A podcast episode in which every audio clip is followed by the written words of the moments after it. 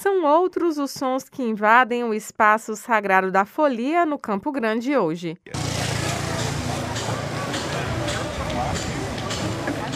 Em nada lembram a força percussiva que ecoava pelo local durante o carnaval.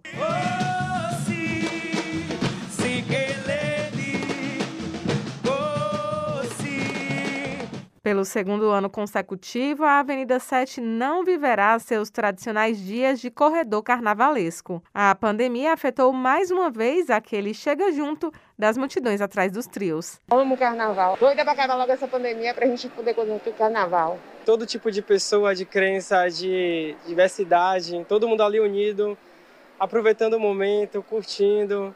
Eu acho que isso a gente não consegue encontrar todo dia, só mesmo no carnaval.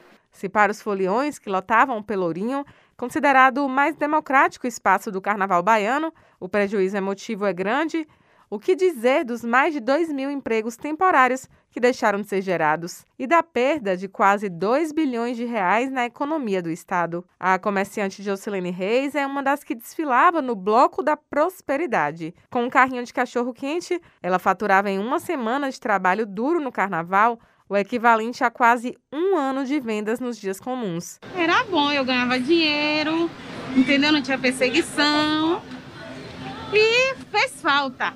Entendeu? Que não teve carnaval. Eu ia às 5 horas da tarde e voltava às 6 horas da manhã. Eu ficava a noite toda. Esse sentimento de perda não é só dos foliões ou de quem fazia uma graninha extra durante a festa.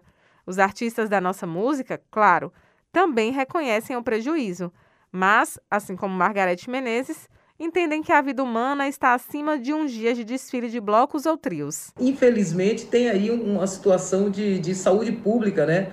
E uma situação de pandemia que é uma coisa inédita, pelo menos para a nossa geração. Quando a gente fala de artista, falamos também de toda a equipe, né? de, de todos, os, todos os profissionais da área das artes, das artes cênicas, e que a gente trabalha com essa exposição, trabalha com, com, com a presença das pessoas, né?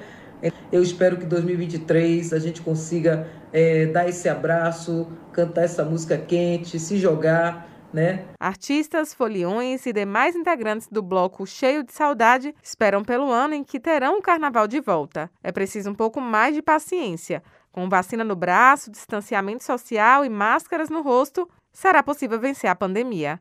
Raíssa Novaes para Educadora FM.